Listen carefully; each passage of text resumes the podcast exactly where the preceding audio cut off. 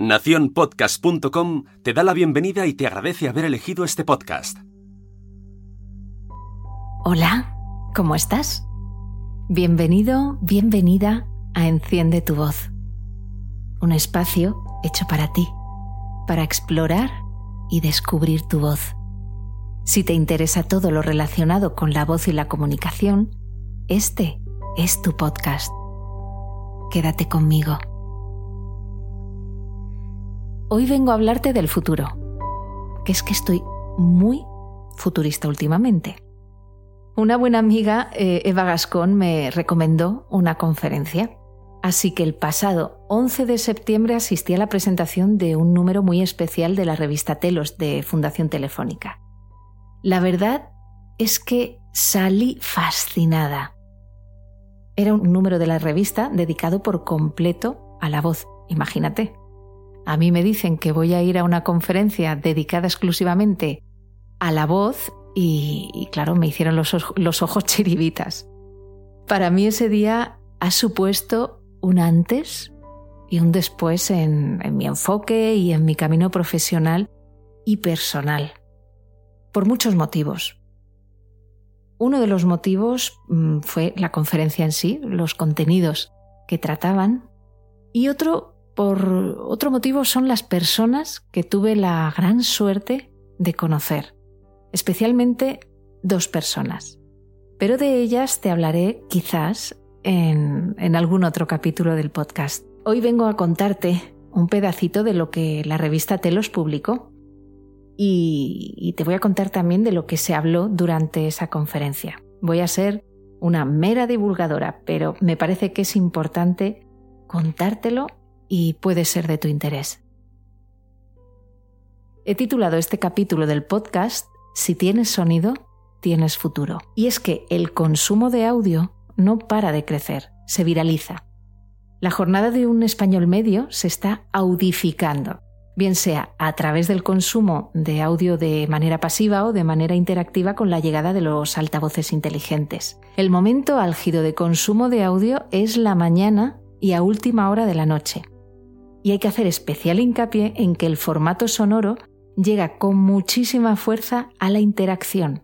Relacionarse con la voz en lugar de con teclados es mucho más rápido y natural. Para que te hagas una idea, escribimos a mano, vamos, con, un bolígrafo, un papel, 31 palabras por minuto. Con un teclado, 70 palabras por minuto.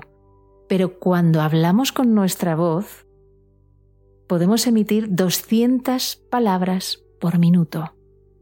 El panorama es que las grandes plataformas de audio, como Spotify, Amazon Music, Google Podcast, iTunes, están en plena explosión de formatos de contenidos innovadores, con nuevos medios de distribución y descubrimiento.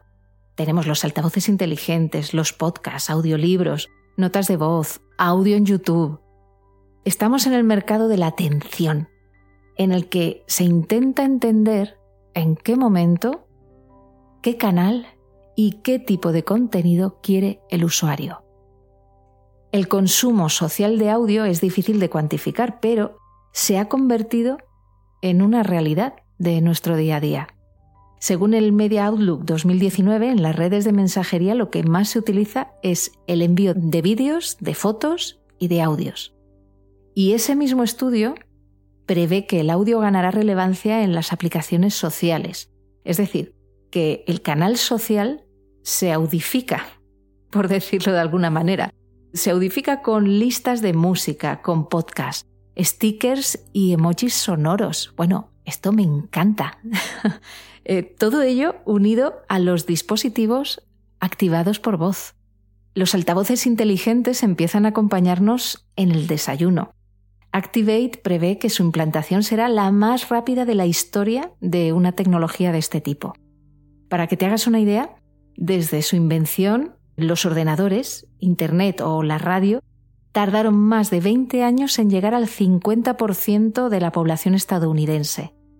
La televisión tardó 12 años, el teléfono móvil 9, y los altavoces inteligentes podrían alcanzar ese 50% en menos de cinco años. La oferta variada de contenidos, el poder elegir qué quieres escuchar, dónde y cuándo hace que esta audificación se vaya consolidando en nuestras vidas. En las mañanas, especialmente en el coche de camino al trabajo, una parte significativa del tiempo de consumo se dedica ya a formatos digitales como las listas de música y los podcasts. El tiempo dedicado al audio desciende según va avanzando el día, con picos entre las 6 y las 8 de la tarde y otro justo al filo de la medianoche.